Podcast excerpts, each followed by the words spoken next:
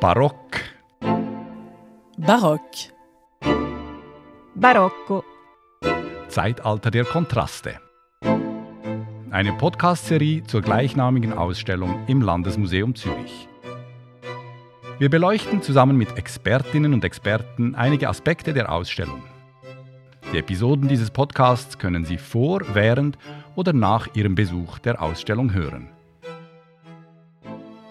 Mein Name ist Erik Thurnherr und in dieser Folge begrüße ich Claudia Opitz-Belakal, Professorin für Neuere Geschichte an der Universität Basel mit zahlreichen Spezialgebieten. Eines davon ist Frauen- und Geschlechtergeschichte. Und über dieses Thema im Zusammenhang mit dem Barock will ich mit ihr sprechen. Herzlich willkommen, Frau Opitz. Ja, guten Tag, Herr Thurnherr.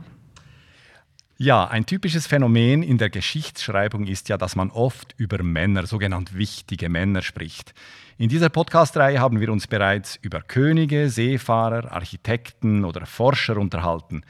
Mit Ihnen, Frau Opitz, möchte ich nun über die Frauen in der Zeit des Barock sprechen. Beginnen wir mal ganz allgemein. Wie sah das Leben der Frauen in der Zeit des Barock aus? Also mit Sicherheit kann man sagen, es war sehr anders als das Leben von Frauen heute.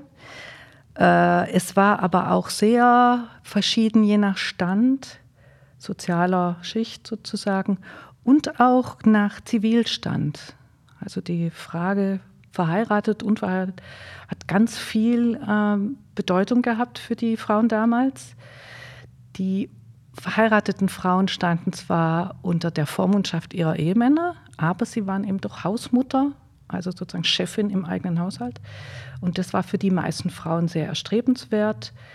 Die Unverheirateten hatten eigentlich eine bessere rechtliche Situation, aber die soziale Situation war ungleich schwächer. Und äh, deshalb war das auch für die meisten Frauen interessant äh, zu heiraten.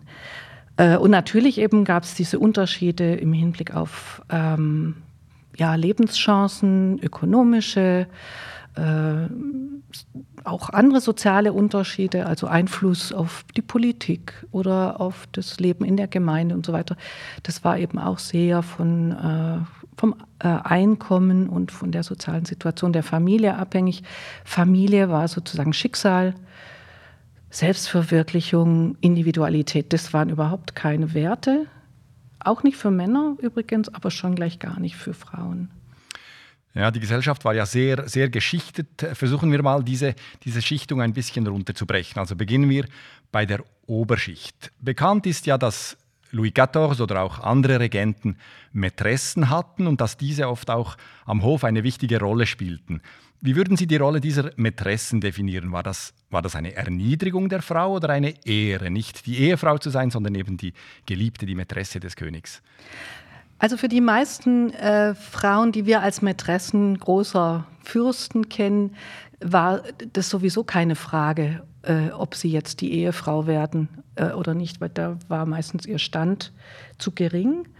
Die, der Adel hat ja nur untereinander geheiratet. Je höher der Adel, desto höher adlig musste auch die Ehefrau sein. Und die Mätressen stammten in der Regel eben aus sozial niedrigeren ja vielleicht nicht Schichten, aber Gruppen, also kleinerer Adel, bis hin zu der sogenannten Fischhändlerstochter, die dann eben eine der äh, ähm, Mätressen von Ludwig dem 15., also dem Nachfolger von Ludwig dem 14., war, Madame de Pompadour. Äh, insofern war das für die Mätressen auf jeden Fall ein Karrieresprung. Der Vergleich war eher so, bin ich nur eine von vielen Hofdamen oder bin ich diejenige, die mit dem König Tisch und Bett teilt und die deshalb auch sehr viel Einfluss auf ihn hat?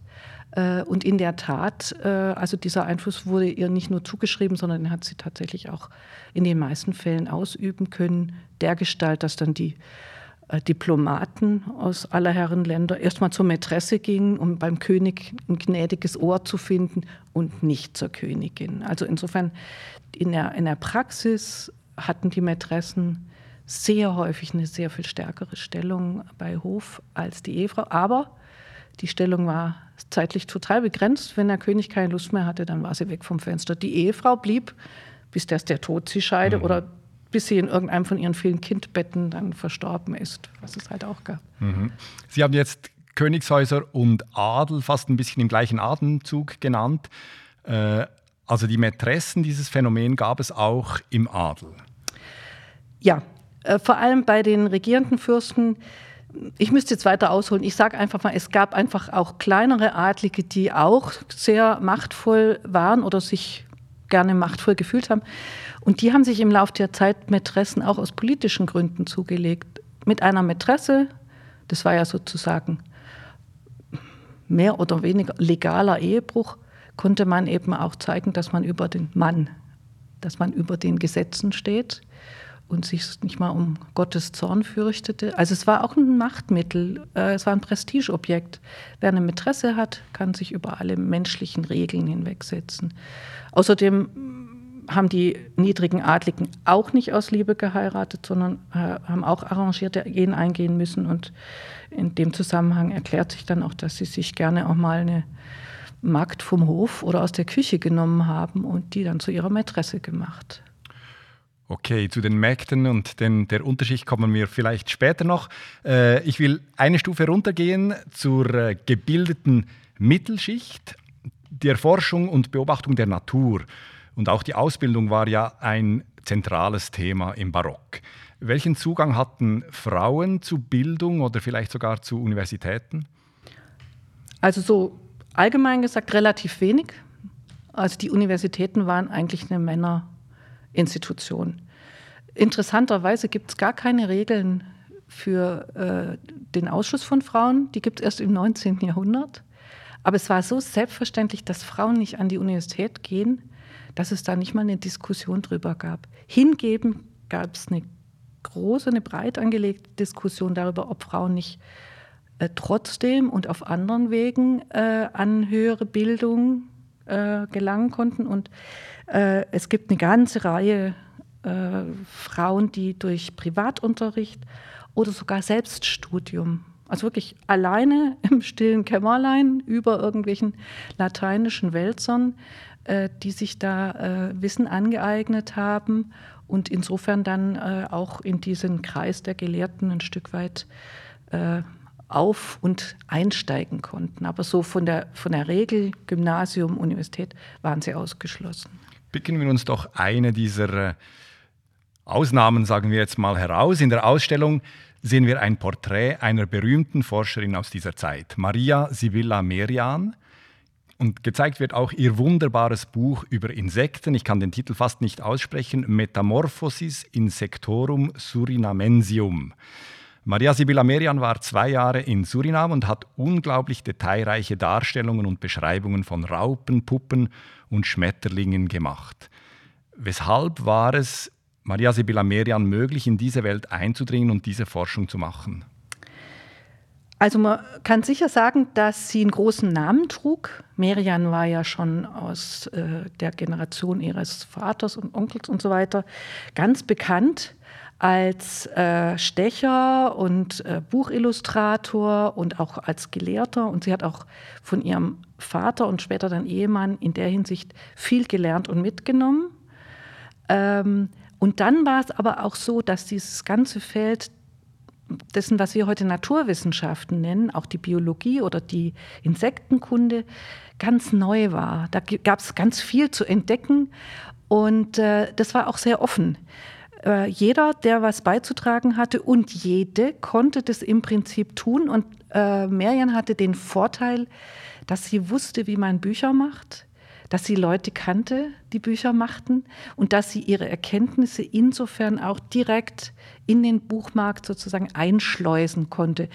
Das ist vielen anderen Frauen, die auch viel über Kräuter oder Insekten oder was auch immer wussten, äh, äh verwehrt geblieben, weil die ihr Wissen zwar mündlich weitergegeben haben, aber eben nicht schriftlich festhalten konnten. Merian war da die Ausnahme. Und war sie denn anerkannt in der männlichen Forscherwelt? Ja, sehr. Also äh, es hat lang gedauert, bis man ihr diesen Platz wieder zugewiesen hat äh, äh, in der Wissenschaftsgeschichte, den sie damals hatte. Äh, das hängt auch damit zusammen, dass sie unglaublich gut war und dass sie als Zeichnerin, also als Beobachterin und als Zeichnerin und auch Malerin, wenn man so will, also sie hat ja bunte Darstellungen gemacht, so unglaublich präzise war. Und äh, damit hat sie die Wissenschaft wirklich ein ganzes Stück weitergebracht und das ist ihr auch sehr äh, zugeschrieben worden. Also da äh, hat niemand gesagt, ja, eigentlich hat es ein Mann gemacht, wie man das zum Teil bei Wissenschaftlerinnen der gleichen Zeit oder auch später manchmal gesagt hat. Aber es gab ja schon Restriktionen. Ich habe, ich habe irgendwo gelesen, dass sie, glaube ich, in Nürnberg, wo sie gewohnt hat, nicht mit Ölfarben auf Leinwand malen durfte. Das durften nur Männer, Frauen durften nur Aquarelle malen. Ja, das, da sind Sie schlauer als ich. Das wäre mir jetzt so äh, nicht in den Kopf gekommen. Aber was man auf jeden Fall sagen kann, es war den Frauen nicht möglich, Menschen zu studieren. Also das, das, Studium des nackten Körpers war aus Schamhaftigkeit verboten, ganz lang. Das ändert sich eigentlich auch erst im 20. Jahrhundert. Deshalb konnten sie dann auch an den entstehenden Akademien nicht aufgenommen werden. Und die Frauen, die trotzdem sehr gut waren im Zeichnen und Malen von Menschen und Menschenkörpern, die mussten sich das auch irgendwie hintenrum äh, und äh, gewissermaßen gegen die allgemeinen Regeln der Kunst verschaffen. Aber solche Frauen, die es so weit brachten, waren schon die Ausnahme, oder? Ähm, weil es gibt ja diesen Gedanken, oder gab es damals, dass man gezweifelt hat daran, ob Frauen überhaupt fähig sind zu Bildung. Aus heutiger Sicht ein unglaublicher Gedanke. Woher kommt das? Also das hat äh, sowohl, wenn man so will, naturwissenschaftlich, medizinische wie auch vor allem religiöse Gründe. Also die naturwissenschaftlich-medizinische Erklärung war immer, naja, äh, Frauen sind das schwächere Geschlecht, die haben den, das breitere Becken und den kleineren Kopf. Insofern haben sie halt äh, eine Aufgabe von der Natur, sie sollen Kinder gebären äh, und äh, sie sind geistig nicht so ähm, belastbar oder auch nicht so kreativ wie Männer.